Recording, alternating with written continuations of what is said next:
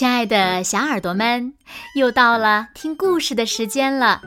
你的小耳朵准备好了吗？我是每天晚上为小朋友们讲故事的子墨姐姐。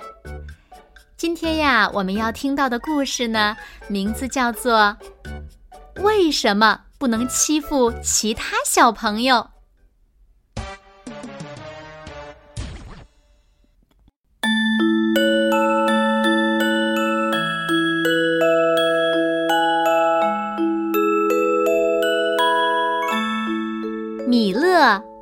娜和凡凡是三个好朋友。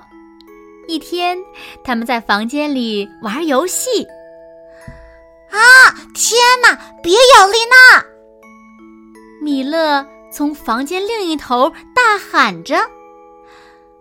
凡凡停了下来，自言自语地说：“为什么不能咬它呢？它抢走了我的泰迪熊。”我不是跟你说过吗？这样做是不对的。你又不是马，长了超大的牙齿。米勒回过头来对凡凡说：“凡凡又自言自语地说，先是保罗从我手里拿走了画笔，然后丽娜又来抢我的泰迪熊。那也不能咬人呐，鳄鱼才咬人呐。”米勒。接着说，但是凡凡又开始自言自语道：“我肚子饿了，都没有人给我吃的。哎，你就不能像小猫咪那样乖乖的玩一会儿吗？”米勒继续说。凡凡不想听下去了，就自言自语的说：“真讨厌，我累了，我要睡一会儿。”但米勒没有住嘴。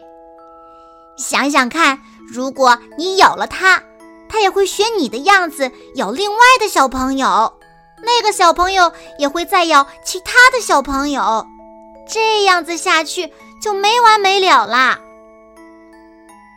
无论他怎么说，凡凡还是自言自语。就算是这样，我还是想咬咬看。看到底会发生什么？乖乖的，米勒对凡凡温柔地说：“你受委屈了是吗？丽娜真不该从你手里抢玩具。”凡凡听到这些话，心中的委屈一下子爆发出来，开始大哭。米勒继续说。当你想咬人的时候，你可以拿枕头来出气。如果还是控制不住自己的嘴巴，那就假装成一头狮子，愤怒的大吼一声。但是你不能咬其他的小伙伴，因为你会把他们弄疼的，小伙伴们会哭的。有什么不开心的事，你就讲给我听吧。嘴是用来咬苹果、三明治、西瓜和美味的蛋糕的。我们还可以用它来微笑、讲话、亲吻别人。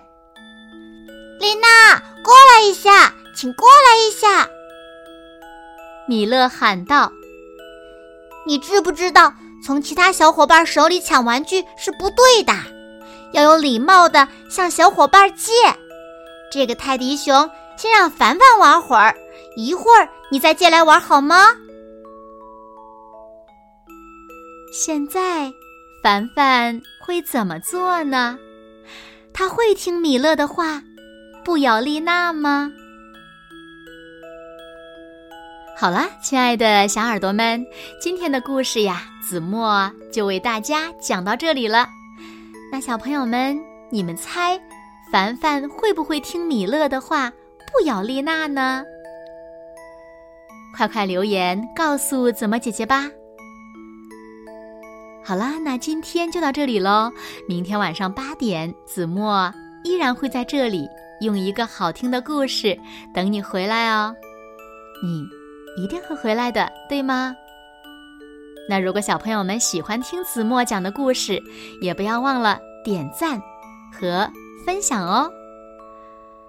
现在睡觉时间到了，请小朋友们轻轻的闭上眼睛，一起进入甜蜜的梦乡啦。完喽，好梦。